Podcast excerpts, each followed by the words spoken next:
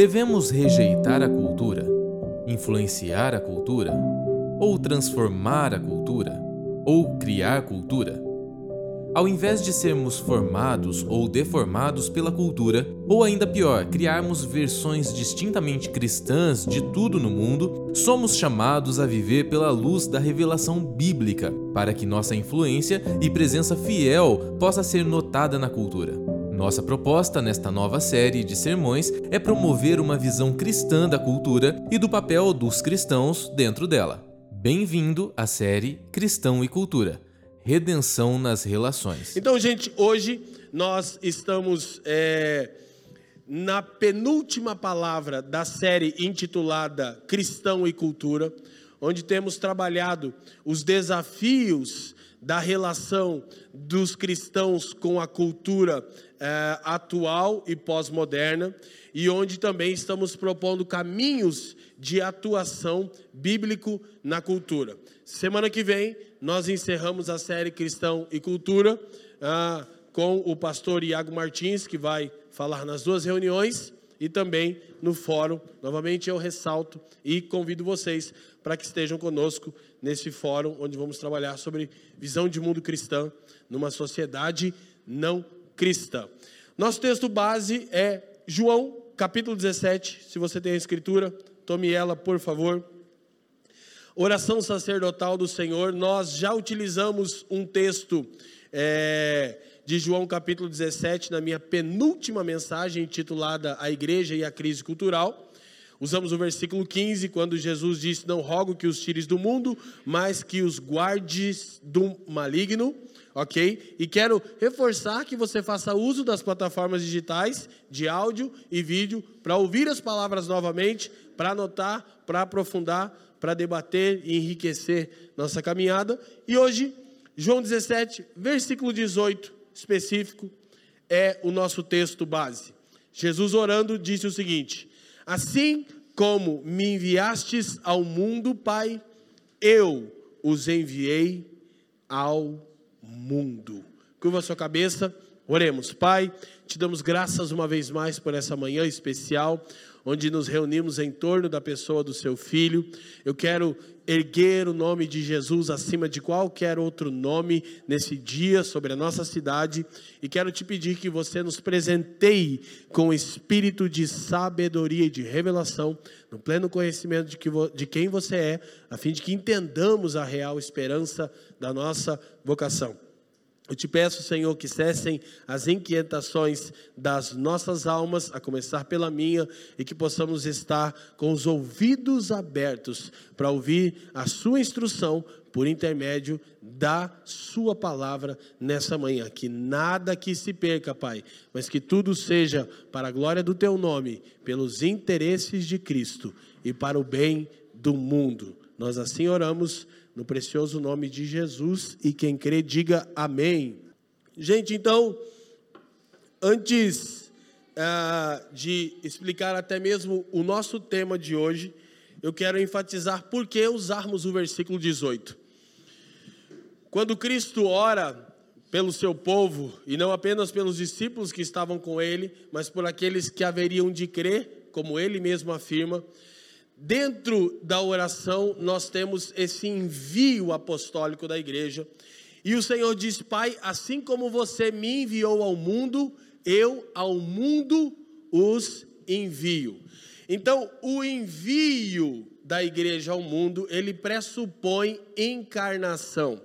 O que nós vamos repetir várias vezes ao longo desse sermão nessa manhã é que o envio do Pai, do Filho para o mundo, não foi apenas o envio é, é, não, não concretizado, assim por dizer. De alguma maneira, Deus poderia tão somente redimir os nossos pecados de outra forma, Ele poderia ter apenas nos enviado um livro. O Senhor Jesus poderia apenas ter orado por nós, a destra de Deus, mas Ele encarnou e entrou no meu e no seu mundo caótico. Amém? Então, a missão cristã pressupõe, implica em encarnação. O que eu quero dizer com isso? todo cristão precisa encarnar e entrar em outros mundos caóticos de outras pessoas. Quem está me entendendo, diga assim. A maioria de nós tende a ter dificuldade a caminhar numa comunidade de fé bíblica que impulsiona a vocação. Porque os cristãos epidérmicos, existencialistas e sensitivos do século 21, eles se reúnem para receber descargas de dopamina em busca de experiências que tornem um pouco mais leve a dor de não encontrar sentido na existência. Mas quando você encontra uma igreja bíblica que está sempre te empurrando para a sua vocação, é realmente desafiador congregar com um povo assim. Então, o nosso interesse enquanto presbitério dessa casa não é trazer palavras que tratem com os problemas da sua alma, embora o evangelho trata com os problemas da nossa alma. Mas quando nos congregamos aqui, publicamente, a nossa intenção é que entendamos que não há cristianismo numa zona de conforto. Não há cristianismo que não seja é, concretizado em ações que beneficiam o mundo. Quem me entende, diga assim. Naturalmente, nas mesas, nos pastoreios, nos encontros dos lares, nos discipulados, a gente trata das muitas demandas das nossas almas. Ok, há espaço para isso. Mas quando nos reunimos, nossa intenção é, nossa intenção, perdão, é aperfeiçoar os santos para o cumprimento da sua vocação. Sempre dizemos aqui que nós não somos chamados a apacentar pecados e a administrar crises. Nós somos chamados a aperfeiçoar os santos que estão cumprindo a sua vocação. Amém. Quem apacenta pecado e administra crise é psicólogo. E que Deus os ajude. Pastores aperfeiçoam os santos para o cumprimento da sua vocação. Então, se Cristo encarnou, nós precisamos encarnar e entrar no mundo caótico de outras pessoas. Assim como o nosso Senhor se esvaziou da sua glória e entrou no meu mundo de pecado e de imundícia, no seu mundo de pecado e de imundícia para nos redimir, nenhum de nós nessa manhã tem o direito de dizer: eu não me sinto chamado para lidar com esse tipo de gente ou com esse problema social. Não existe isso. A igreja precisa encarnar e entrar nos lugares mais tenebrosos e onde houver mais trevas. É ali que você tem que encarnar. Por encarnar, eu estou dizendo que não basta orar para que Deus socorra os necessitados, ou para que Deus salve os homos afetivos, ou qualquer coisa, e não basta enviar recursos financeiros, você precisa ir, porque Jesus não orou e nem enviou uma oferta para nós, ele encarnou e entrou no nosso mundo de caos. Amém? Já estamos começando bem a mensagem, né? Aperta o cinto e em caso de despressurização, máscaras de oxigênio cairão aqui para cada um poder usar. Então, quando a gente fala de uma mente cristã, a gente está falando da igreja como a consciência da nação. Vamos dizer juntos? A, a igreja. Amém. Então, o nosso intuito é pensarmos, à luz da palavra, nos muitos desafios da sociedade atual. De novo, por quê? Porque não há cristianismo bíblico em zona de conforto. Duas coisas que precisam estar claras para nós, porque a missão de Cristo modela a, sua, a nossa missão, assim como Cristo, nós temos que encarnar e entrar no mundo caótico de outras pessoas. A primeira maneira que os discípulos foram chamados foi os do caminho. Ser um discípulo de Cristo pressupõe estar em movimento e constantemente entrando em mundos caóticos de outras pessoas, assim como o Cristo entrou no seu e no meu mundo caótico. Amém? Glória a Deus. Então, para isso, a gente precisa de uma mente cristã. Ou eu poderia falar de uma mentalidade cristã. Mentalidade não é o que você pensa ou o que eu penso. Mentalidade é um pensar coletivo, é o resultado daquilo que nós pensamos juntos sobre um determinado tema. Ontem, no Partir do Pão, nós elencamos o texto de Atos 4,32, quando a Escritura diz: Da multidão dos que creram, uma era a mente e um só o coração. Diga, uma só mente, um só coração. Então, para que tenhamos uma só mente, nós precisamos crer na mesma verdade. Nós precisamos pensar nas, nas coisas em unanimidade. Então, mentalidade não é o que eu penso sobre algo. Para que tenhamos mentalidade de reino, precisamos de uma comunidade que pensa junto sobre algo com base nos pensamentos revelados de Deus, a sua palavra. Mentalidade é o pensar coletivo de um povo. Essa mentalidade coletiva nós vamos terminar a mensagem, vocês vão se lembrar disso observando. Nós olhamos para a sociedade, então nós analisamos cuidadosamente os muitos problemas da pós-modernidade, os muitos desafios, a injustiça, a miséria, a pobreza, as, as causas muito complexas. Nós analisamos isso cuidadosamente, depois nós cuidadosamente, sistematicamente vamos às escrituras, olhamos o que as escrituras têm a dizer, porque não há nenhuma área da realidade e não há nenhum problema social que o o Evangelho não tem algo a dizer, ok? Então nós olhamos como comunidade, nós alinhamos um pensamento, esse pensamento cria uma mentalidade, é um povo pensando da mesma maneira junto.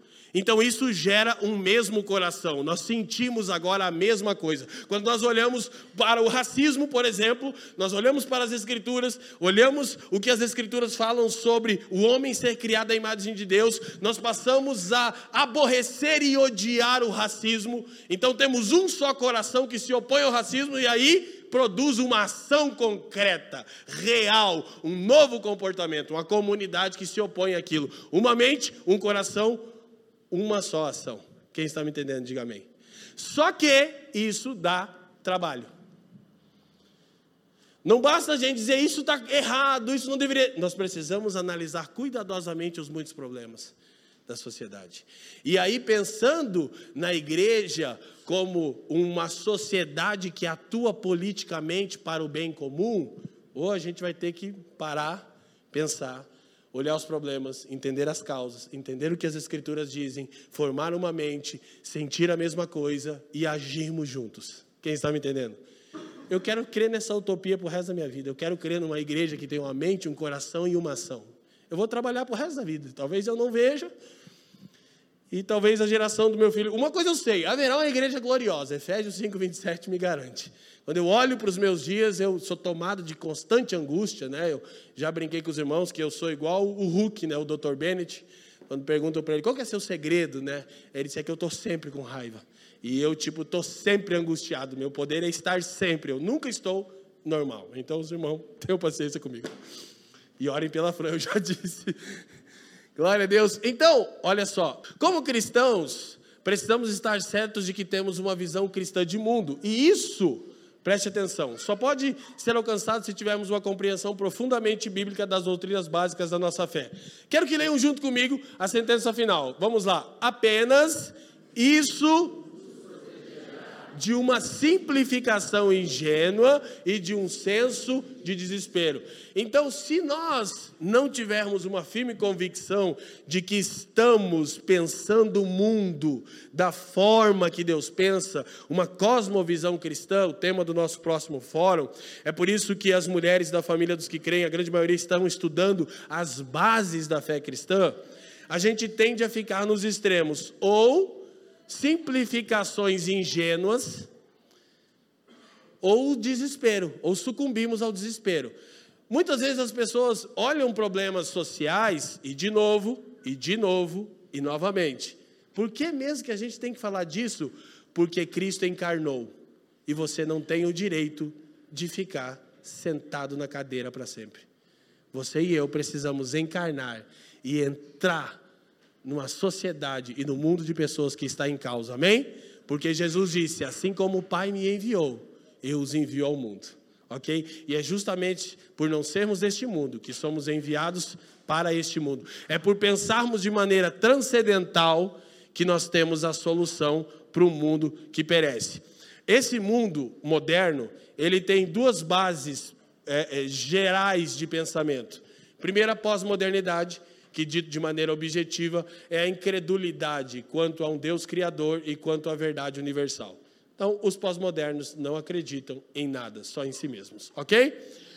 Segundo é o pensamento deísta. Já ensinei isso várias vezes no meu livro Evangelho Completo, eu trabalho isso mais profundo. É aquela crença que há um Criador, há, onde ele foi? Embora. Então, desde lá de Immanuel Kant, René Descartes, Isaac Newton e Cia Limitada, o mundo é deísta, é um cristianismo de um Deus reduzido. Alguém criou tudo isso? Criou e foi embora. Então, no fim das contas, para deístas e para pós-modernos, a gente está sozinho. Pós-modernos acreditam que era uma meba, uma explosão, né, tal. Enfim, é, e já deístas acreditam que Deus criou e foi embora, né? Que Deus é um tipo de relojoeiro. Isaac Newton, quem disse isso? Ele criou o relógio, deu corda e foi embora. Agora o relógio não precisa mais dele. Então, o mundo atual tem um senso de desespero, porque ele fica olhando os problemas sociais e a gente, por exemplo, a gente vai combater o racismo. O que, que a gente promove? Racismo. É muito louco. Como que é a luta contra o racismo? Odiar os brancos. Está meio errado isso, né? Então, assim, a gente precisa ter um pensamento, olha para mim, transcendente. Porque o mundo está em caos, porque ou ele é pós-moderno, não crê em um Criador absoluto em verdade universal, ou ele é deísta. Existe um Criador que nos deixou. Quem me entende, erga a mão e diga sim. Então esse mundo fica tentando achar aqui, nesse universo fechado, a solução. Não tem como. Eu identifico o racismo como um problema. Eu preciso me opor a ele, mas sem transcendência eu promovo mais racismo. Eu identifico a miséria como um problema, mas sem transcendência eu promovo o socialismo. A melhor coisa que sai de um engajamento contra a miséria sem transcendência é o comunismo. Que droga! Quem está me entendendo? Agora, os cristãos têm outra base para pensar o mundo. E aí nós começamos a então pensar as muitas complexidades, deixamos as simplificações ingênuas, aquelas falas assim, simplistas, reducionistas. Ah, isso era só fazer isso. É legal você ver crente opinando sobre os problemas econômicos, né? Tipo, na cabeça dos caras é tipo, não, por que, que não faz isso? Tem gente que já disse assim para mim, por que, que não imprime bastante dinheiro e tal, né? Já tentaram isso. É bem complexa essa conversa aí, né? É, então, assim, não é tão simples. Ou o senso de desespero, que muitos estão sucumbindo. Eu quero, como parte do time de pastores dessa casa, eu quero te abençoar com paz, se você tem sentido muita ansiedade por esses dias, amém? No nome de Jesus, que tem irmão que está sucumbindo ao desespero, está vendo o caos e diz: Meu Deus, só piora. Mas nem os piores dias do mundo ofuscarão os melhores dias da igreja, amém? Trigo e joio vão crescer, vão. Nosso foco é no trigo. Glória a Deus. Amém? Então a gente rompe com essa coisa simples. Então, cinco fundamentos de uma mente cristã. Deixa eu, re, deixa eu relembrar isso aqui. A gente quer ter uma comunidade que pensa, sente e age em unanimidade. Amém? Diga comigo: pensar, sentir, agir de maneira unânime. Então, a gente embasado no Evangelho quer pensar cinco fundamentos básicos de uma mente cristã. Próximo, por favor. Ah, inclusive, Felipe Bartoszewski me disse que esses temas serão os temas estudados na escola teológica novamente no primeiro semestre do ano que vem. A gente vai estudar essa temática aqui. Então, o que precisamos para uma mente cristã? O que é uma mente cristã? É quando nós pensamos juntos para agirmos no mundo. E por quê? Porque Cristo encarnou, não temos o direito de deixarmos o mundo ir à bancarrota sem nos envolvermos com ele. Então a gente precisa de uma doutrina mais plena sobre sobre Deus, uma doutrina mais plena dos seres humanos, uma doutrina mais plena de Cristo, uma doutrina mais plena da salvação, uma doutrina mais plena da igreja. Então a gente precisa aprofundar a nossa compreensão sobre Deus, sobre os homens, sobre Cristo, sobre a abrangência da salvação e sobre a natureza, vida e vocação da igreja. Amém? Claro que eu não vou tentar fazer isso aqui, fique em paz, irmão, a gente não sairia daqui antes de sexta-feira que vem, né?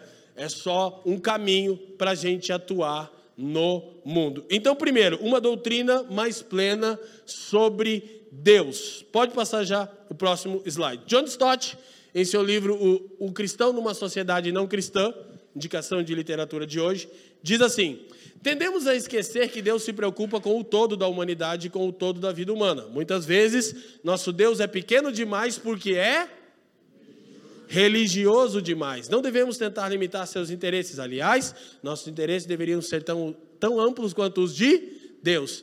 Então, eu acho que isso já é algo mais claro para nós enquanto comunidade de fé, mas vou só ressaltar porque essa mensagem alcança milhares de pessoas no mundo todo, que a gente não prendeu Deus nas portas do prédio que chamamos igreja. Muitas pessoas dizem assim, ó, não mete Deus no meio disso. Não, querido. Pensa num cara metido é Deus. metido no meio de todos os problemas do universo e o único que pode solucionar todos esses problemas. Não é demais relembrar que não há nenhum aspecto da realidade criada sobre o qual Deus não tenha algo a dizer. Amém? Então, muitas vezes, Deus é pequeno. O Deus dos evangélicos é pequeno demais, porque ele é religioso demais. Então, nesse meu engajamento para desenganjar cristãos que estão idolatrando política, muitas pessoas, quando concordam comigo, elas dizem assim: é isso aí, pastor, a igreja não tem que se meter com isso. Eu digo: não, querido. Não é isso que eu estou dizendo, eu estou tentando propor um como nos envolvemos com isso. Tudo diz respeito à igreja. Quem está me entendendo, diga amém. Então, agora, eu tenho por opinião que está completamente errada a maneira que a igreja está atuando politicamente. Uma doutrina mais plena dos seres humanos. Eu vou gastar um pouquinho mais de tempo aqui, o resto é bem objetivo, porque tem toda uma série, eu acho que essa é a oitava palavra. Eu acho que a série Cristão e Cultura já entrou entre as três séries com mais conteúdos da família dos que creem. Acho que a série que mais tem conteúdo é a exposição de Romanos, não poderia ser diferente. Acho que a gente ficou 20 anos em Romanos, não acabava nunca, né? Maravilhosa, vamos fazer de novo daqui a pouco. Mas essa a gente tem compartilhado muito conteúdo, então agora eu estou sendo bem objetivo, mas não pragmático, né? não reducionista.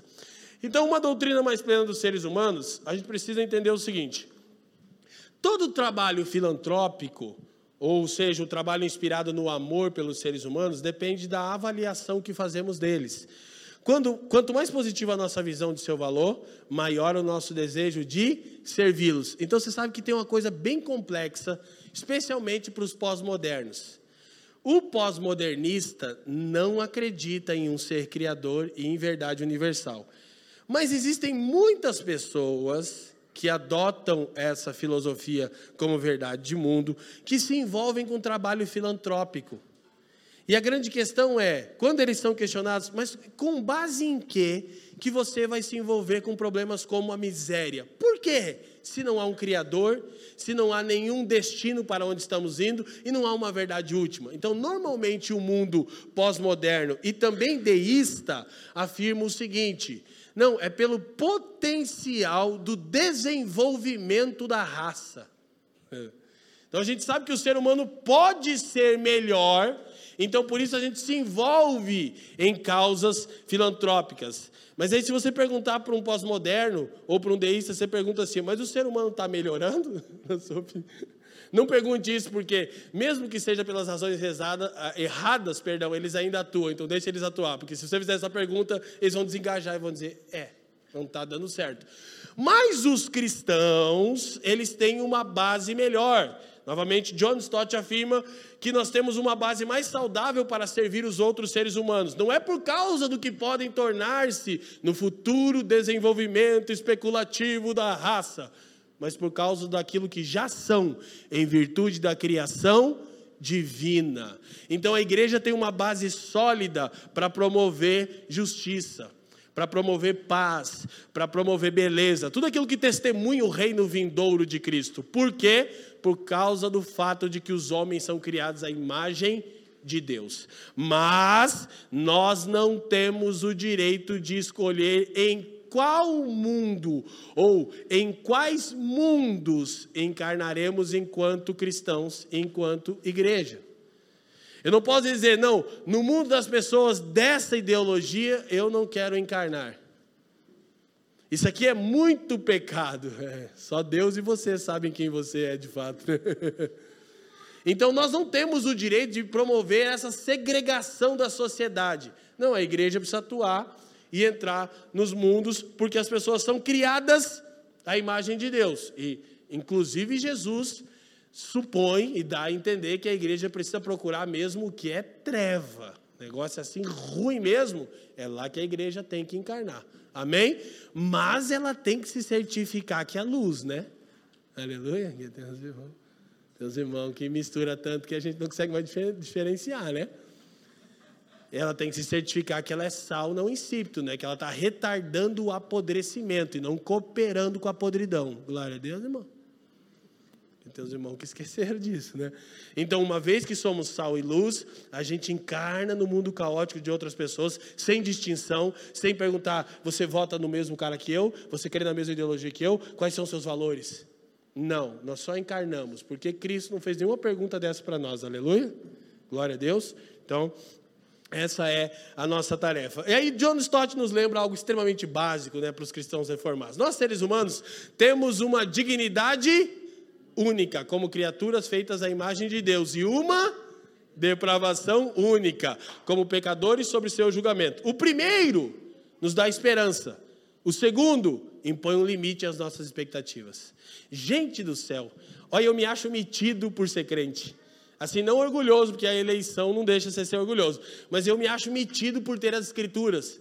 Porque os caras ficam debatendo, os filósofos, assim, a Bíblia, pá, pá, doutrina da depravação total resolve metade dos problemas que os sociólogos estão rachando a cabeça.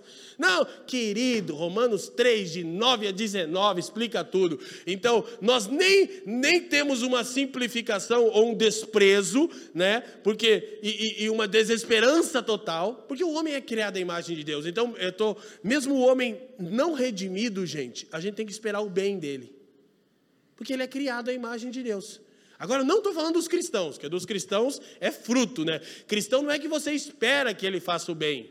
Se ele não fizer o bem, ele não é cristão. Aleluia, glória a Deus cristão intelectual, né? conversões psicológicas, pessoas que gostam da igreja, gostam da música e gostam da mensagem e nunca manifestam fruto de amor, de justiça, não andam em perdão, não andam em misericórdia, são ressentidos, estão sempre com raiva de alguém. Não, você não é um cristão, arrependa-se, crê em Cristo, nasça de novo. Você pode fazer uma oração em silêncio aí no final a gente tira os capetas do teu corpo se tiver também. Mas daí mais no final para não atrapalhar o culto. Amém? Não estou falando disso. Mas agora também não estou falando de cristãos, que os cristãos frutificam, eles estão na videira, glória a Deus. Eu estou falando de não crentes, a gente também espera que não crentes pratiquem o bem, porque são criados à imagem de Deus. Só que a gente não espera muito bem da parte de Deus, porque assim como nós, todos pecaram. A diferença é que nós somos redimidos, né? Eu tenho rebatido da série das frases que eu mais recebo, está em primeiro lugar Martin Luther King Jr., eu já disse, o que me preocupa não é o grito dos maus, mas é o silêncio dos bons. E a minha pergunta é sempre, e quem é bom nessa conta, né? Porque biblicamente falando, o Luther King, tá, ele não estava equivocado, porque ele não estava querendo dizer isso, mas não vou entrar nesse, nesse, nessa pauta agora. Não tem ninguém que seja bom. A única diferença, todo mundo é mau, só que você e eu, que estamos em Jesus, somos malfeitores redimidos. Amém? Glória a Deus. Aí deixa a gente numa condição melhor, né? Mais humilde. Então, o primeiro fato, os homens são criados à imagem de Deus. Porque tem gente que vê Satanás em tudo, vê diabo em tudo. Acho que todo mundo está com Satanás no couro. Não vê? Fica procurando, tá? Um irmão disse que uma vez eu estava pregando e eu fiz assim. Comentou, comentou, tá lá na rede social. Ele entendeu o que eu fiz assim, é assim. Então, de diabo. Não, querido, as pessoas são criadas à imagem de Deus. Então a gente pode esperar beleza, a gente pode esperar o bem, a gente pode e deve esperar, mas com uma dose bem comedida, porque todos caíram. Então isso limita as nossas. A gente tem que esperar que um governo pratique o bem? Sim, papel do governo é esse. Mas deposita toda a nossa esperança nisso? Bastante da nossa esperança? Bem pouco. Bem comedido, mas deposita um pouco, porque é bíblico. Amém, gente? Ok? Já a tendência secular, que não tem a base cristã, ela é demasiadamente ingênua e otimista. De um lado, as pessoas que não têm uma mente cristã, que não conhecem a criação e a queda, elas são muito ingênuas e muito otimistas, né? Alguém já disse sabiamente que todo jovem é um socialista. E eu, por favor, aqui não quero entrar no é, do diabo, nada disso. que tem no jovem aquele senso de justiça, é, e todo crente novo tem, tem, tem, um pouco, né? Eu brinquei que a gente teve, que é o corte que o Brasil espera, Daniel, prepara aí para cortar, né? Eu disse que a gente, quando rompemos com a teologia da prosperidade, há uns 17 anos atrás, a gente estava com tanta ojeriza da prostituição do Evangelho, eu estava com tanto nojo de ter passado seis anos numa igreja vendo o pastor falar em dinheiro, pedir dinheiro, enriquecer, e eu, ah! que a gente saiu, entrou nas favelas, ficamos loucão, vivia de madrugada nas ruas, entregando marmita, e o pobre! Aí você está pensando, mas não é isso? Não, não é isso. Aí até um dia que Jesus falou, oh, vocês estão virando os socialistas dos que creem. E mas não é o pobre, não, o pobre não é o centro do evangelho, os pobres vocês sempre terão com vocês. Nossa, Jesus explodiu o socialismo. Ninguém vai erradicar a pobreza. Quer dizer que a gente não vai lutar contra a pobreza? Não. Eu disse no primeiro culto e vou liberar a palavra, mas o coach, como é que é o coach do fracasso, né? Palestrante desmotivacional agora em ação. Querido, quando Jesus disse os pobres sempre terão convosco, a gente precisa entender o seguinte: pobreza, no sentido de limitações, talvez vai ser a realidade de muita gente. Miséria não deveria ser a realidade de ninguém. Entende a diferença? Todo ser humano tem que ter o digno para subsistir. Então a igreja não pode tolerar miséria, a começar no meio dela. A gente já disse, eu torno a dizer de púlpito para o registro. Meus irmãos, se alguém entre nós padecendo níveis de miséria com alimentos, vocês nos comuniquem, pelo amor de Deus. A gente procura ver isso na comunhão, mas tem vezes que não tem bola de cristal, né? Assim, eu tenho eu tenho uma vergonha de saber que um irmão entre nós está com a luz cortada. Não faça isso. Pode chegar na gente, não tenha vergonha. Por favor, chegue, que a gente paga a tua luz. Entendeu? A gente paga a tua água. Ninguém tem, ninguém deveria viver na miséria. Mas o mundo é assim, então a gente vai lutando contra isso. Agora, meio que Jesus disse: os pobres sempre terão com vocês. Aí é a parte que vai desmotivar vocês. É que talvez vai ser assim mesmo. Você vai morar de aluguel para sempre, na Coab, né? Então a gente não deve ser ingênuo e otimista demais e nem demasiadamente pessimista e negativo em nossas avaliações da condição humana. Então, gente, por que, que o povo ignorante se frustra? O cristão, porque os caras põem a, a, a expectativa no governo, o governo vai melhorar a minha vida. Vai nessa que vai ficar. Não é bem assim, entendeu?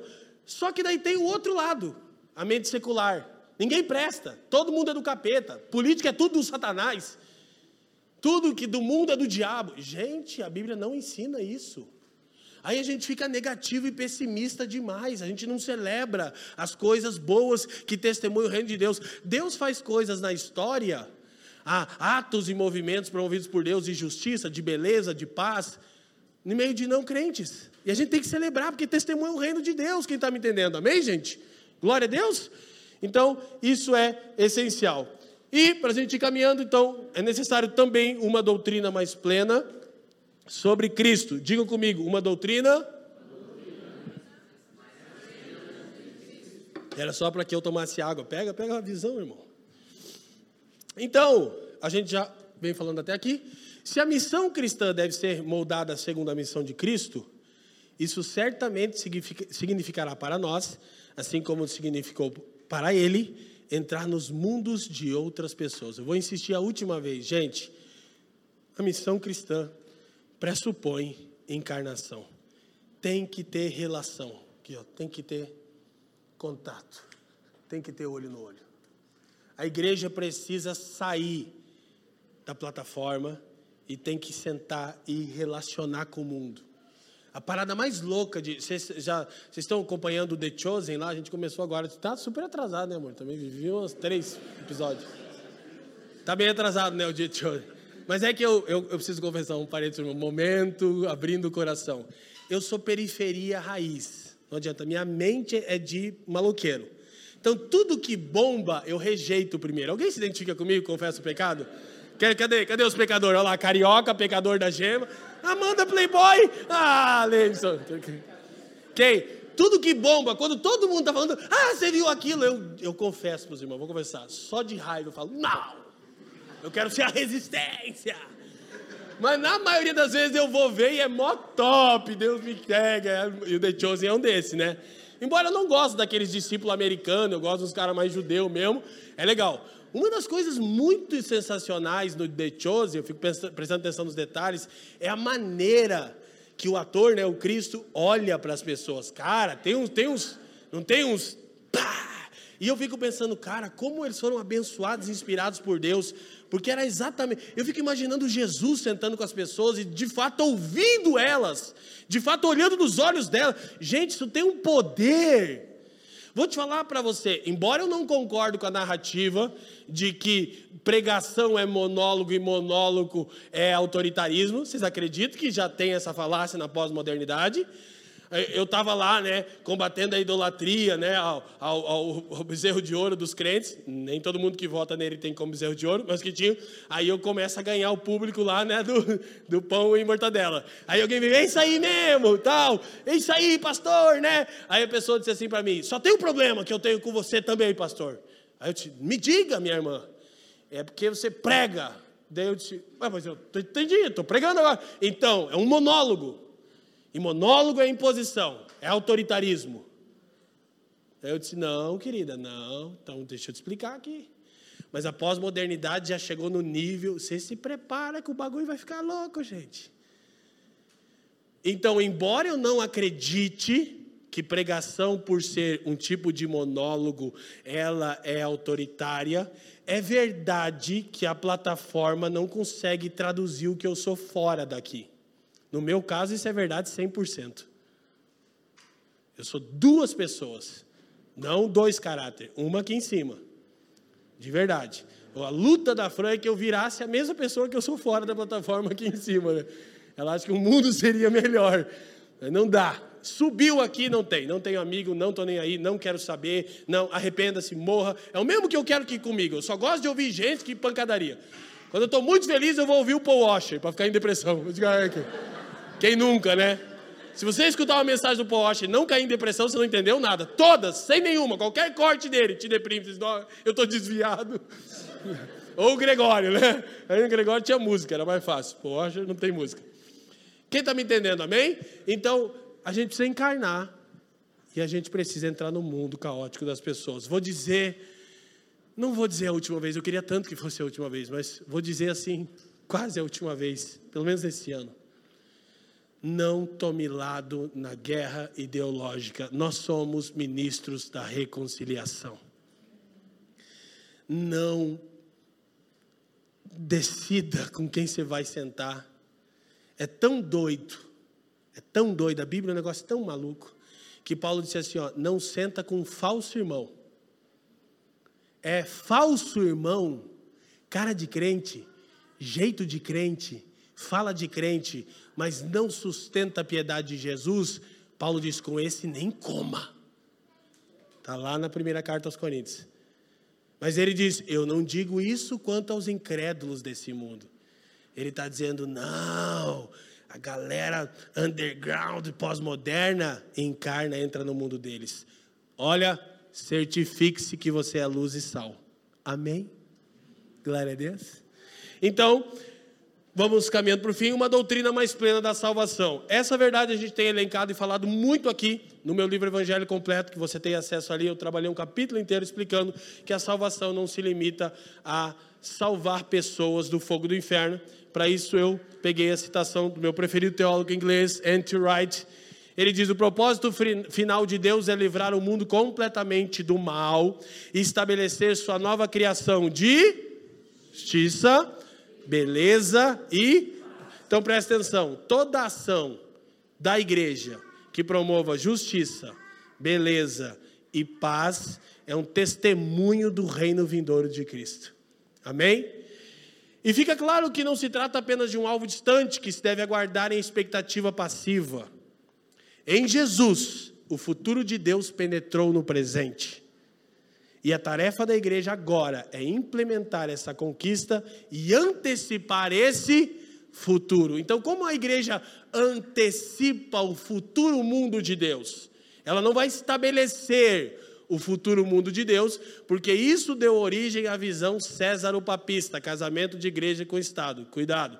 Mas ela vai antecipar, ela vai testemunhar que o mundo de Deus está vindo. E quando Cristo disse, eu semana passada relembrei isso, diante de Pilatos, ele disse: O meu reino não é deste mundo. Ele não estava promovendo a alienação da igreja. Ele estava dizendo que é justamente pelo reino de Deus não ser desse mundo que ele pode curar as feridas deste mundo. Qual é o problema de toda empreitada social e política pós-moderna deísta. Ela não é transcendental. Ela não consegue resolver. Ela toma uma ação que acaba, uma ação de justiça promove injustiça. Fica sempre nessa ambiguidade, mas a igreja transcende. A igreja pode transcender isso, amém? Por isso, já que eu mencionei, isso é maravilhoso, né? Já mencionei isso aqui várias vezes na, na empreitada de Martin Luther King, ele não foi o único que lutou contra o racismo. Haviam outros movimentos na América acontecendo. Um deles liderado por Malcolm X. Qual é a diferença? É que o movimento liderado por Malcolm X era libertário. Traduz, Leandro. Lutamos contra o racismo, promovendo o quê? Mais racismo. Fogo nos brancos. Quase que eu disse fogo na petralhada, mas é, é, isso é de um, outro, de um outro capítulo, de um outro livro. Fogo nos brancos, vamos para cima deles. E o Martin Luther King, à luz do evangelho, entendeu que havia uma maneira de denunciar o racismo de forma transcendente. Então ele sempre dizia: Nós não estamos lutando contra os brancos, nós estamos lutando para ter a amizade dos nossos irmãos brancos. Uh, aí o mundo e aí, quando explodiu o movimento do Espírito Santo, foi uma senhorinha negra, devia ser pentecostal, né? Que não recebeu lugar no ônibus lá em Montgomery, e aí saiu, então, Martin Luther King, a galera já queria, quebra tudo, que... não, não, não quebra tudo, vamos fazer o seguinte, vamos trabalhar de a pé. Como? Isso, a gente crê numa causa maior. E aí, durante um ano, os negros daquela cidade iam trabalhar de a pé, em protesto sem um pio. Ele sempre dizia, em silêncio. Aí, filho, Estados Unidos da América tremeu nos fundamentos. Por quê? Porque não era uma luta promovendo mais racismo. Era uma luta promovendo justiça, equidade. Amém, gente? Como a gente precisa, cada vez que as pessoas me citam Martin Luther King Jr., eu respondo, maravilhoso, leia a autobiografia dele, da editora Zahar. Até eu acho que eu tinha que ganhar algo da editora Zahar, eu já disse que eu fico vendendo os livros de graça para eles, né? Então, a gente antecipa em cada ação de justiça, beleza e de paz, ok? Para ressaltar, então, a falta de valorização das dimensões mais amplas do Evangelho, inevitavelmente conduz a uma distorção da missão da igreja. Como a gente chegou na última, eu quero só elencar algo que eu estava refletindo essa semana, lendo John Stott e revisitando alguns fatos ali do Luther King. E, e eu acho que é John Stott que fala que a igreja deveria reaver a importância do protesto público. Ela está fazendo isso agora, Leandro. Ela está assumindo um lado. A igreja apartidária caminhando, protesto, mobilização de rua. Entendeu? Não com partido, não para eleger ninguém, contra a injustiça. Então agora não está na hora de fazer isso. Mas eu estou começando a sentar no meu coração, quem sabe, começar a instigar pastores, colegas meus, depois que a loucura passar, o dia 30 vem aí, né? Não vai passar a loucura, né? já disse isso. Se você está achando que. Não vejo a hora que acabe. É, tem uma notícia ruim. Não vai acabar mais no Brasil. O país se tornou politizado. Isso é bom e ruim ao mesmo tempo. No caso do Brasil é mais ruim do que bom, mas uma hora talvez fica menos ruim. Entendeu? Mas e a gente começar a se posicionar. Nós, por muitos anos aqui em Curitiba, fizemos mobilizações contra o aborto. Quem lembra dessa época? Quem pegou? Não tinha nada a ver. A gente quer voltar. Negócio a gente ir lá para frente das casas de governo. Entendeu? Então, assim, há um jeito de a igreja mostrar o evangelho na rua em silêncio. Imagina que top! Você está ligado que os negros marchavam em silêncio nos Estados Unidos? Você imagina uma multidão de pessoas, os negão do Brooklyn marchando em silêncio. Fica muito louco, velho. Muito bom, muito bom. Então, a igreja precisa reaver a força de protesto que ela tem. Agora, não, ela não está fazendo isso. Agora, ela sucumbiu à guerra ideológica, elevou um ídolo e vai pagar o preço por isso, infelizmente. E talvez o preço seja o pior. Tem que rir para não chorar, os irmãos me perdoam, tá? Então, uma doutrina mais plena da igreja. Amém? A gente, eu disse isso aqui semana passada, William Temple diz assim: a igreja é a única sociedade cooperativa que existe para o benefício de seus não membros. Toda cooperativa é um ajuntamento de pessoas que têm um interesse em comum. A igreja não. A igreja é redimida e ajuntada pelo desejo de Deus. Então ela é uma sociedade cooperativa para o bem de quem não pertence a ela. Que loucura, né? Coisa maravilhosa. Então, resgatar essa pureza da vocação da igreja vai deixar um testemunho poderoso no mundo. Relembrando que sempre elencamos, então a igreja se posiciona em prol do mundo, né, da ordem criada e contra o mundo. Ela se posiciona a favor da ordem criada, ela se opõe à era presente. E por fim, a, a nossa reflexão tem base propor isso aqui. A formação de uma mente cristã, de uma mentalidade, de pensarmos a mesma coisa sobre um tema, à luz da palavra de Deus, e aí deixarmos o nosso coração ser invadido pelo sentimento de angústia, de ira santa pelo pecado, pela injustiça, e aí uma ação conjunta, uma mente, um coração, uma ação, isso é, torna é, necessária a análise cuidadosa das questões sociais atuais Vou dizer de novo que a gente está tentando ser bem atual para fechar. Eu já mencionei aqui e, e, e, recomendo de novo, se você não ouviu, o podcast do Mano a Mano, do Mano Brown, com o, o Fernando Holliday. Nossa! E o cara não é cristão. Quando eles entram, por exemplo, na é um negro, negro, Fernando Holliday, criado na igual o Mano Brown, né? O Mano Brown, Mano Brown é meu parceiro, é meio que meu pastor de vez em quando, mas ele acha que é só ele, né? Aí pensa que todo mundo tem que vender a ideologia dele. De repente o cara senta com um negro, com o mesmo quadro, com o mesmo histórico, e aí entra na, na discussão das cotas raciais. Bah, bagulho sério, hein? Eu nem estou opinando, deixa os caras que manjam opinar. Eu só achei a discussão maravilhosa. Aí o Mano Brown, pô, tá entendendo, né? Pô, você é contra? Sou. Não, posso falar? Pode. Mano o cara começa a falar.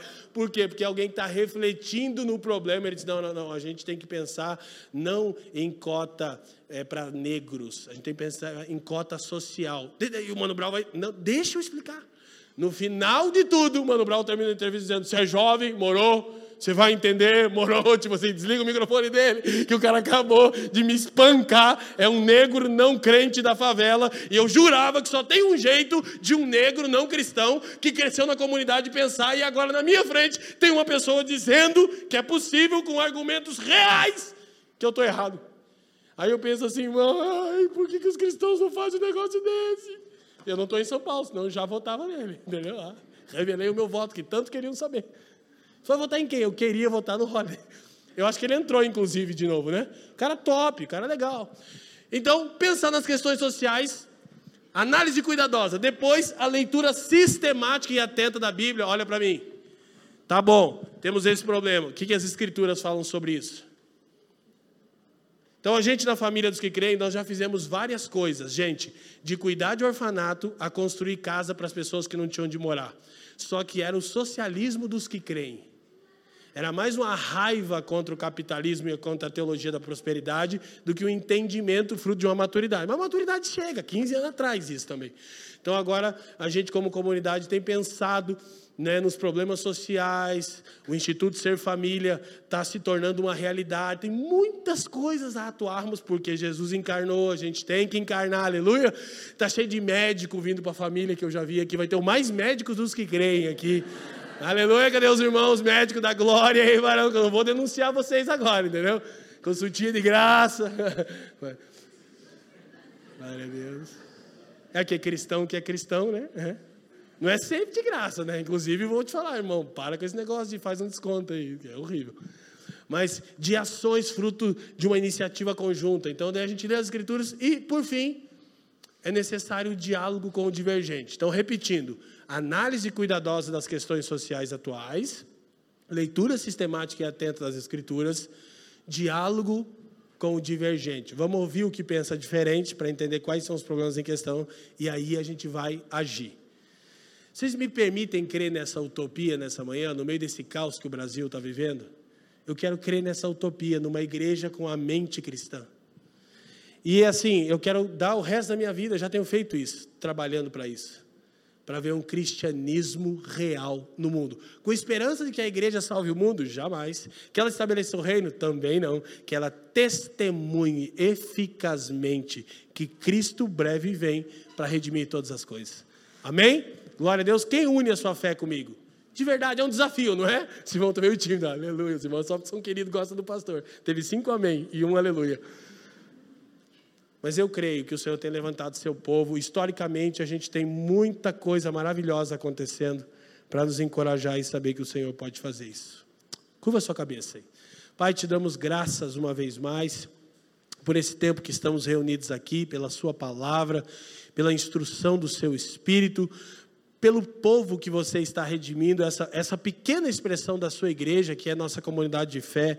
O seu plano transcende essa comunidade local, você não tem nenhum tipo de monopólio fechado conosco, não somos o novo de Deus, não temos uma procuração da verdade, não temos o um monopólio da boa teologia, somos apenas um povo carente que te ama, que deseja ardentemente conhecer a Sua vontade, crescer no conhecimento da Sua palavra Senhor, isso é o que são os pastores dessa casa e eu te peço que isso seja realidade em cada irmão que pertence a essa comunidade de fé e que juntos tenhamos uma mente, um coração e uma ação que testemunhe quem você é. Senhor, aqueles que porventura ainda não experimentaram o novo nascimento, aqueles a quem você está traindo para você, eles têm frequentado a igreja, eles têm ouvido o evangelho, mas o coração deles ainda não é renovado. Eu te peço, salva agora, Senhor. Regenera regenera agora mesmo aqueles que precisam experimentar novo nascimento. Senhor, trabalha eficazmente por intermédio da pregação do Evangelho e do poder do Teu Espírito, Senhor. Eu também te peço, Senhor, que você supra as necessidades do seu povo. Nós não estamos e não estaremos aqui como cantávamos por causa de algo que necessitamos. Não temos falta de coisa nenhuma, mas você não tem prazer na miséria e na escassez de ninguém. Então eu te peço, Senhor, supra o seu povo com toda sorte de bênção material e espiritual, a fim de que possamos testemunhar Sua intervenção constante no mundo. Senhor, que nada se perca aqui, que tudo seja para a glória do Teu nome, pelos interesses do Seu Filho e para o bem do mundo. Assim nós oramos no precioso nome de Jesus. Amém e amém. Amém, irmãos? Obrigado por nos ouvir. A Família dos que Creem é uma igreja local em Curitiba comprometida com o Evangelho e a vida em comunidade. Para nos conhecer melhor e manter contato, acesse famíliadosquecreem.com.br.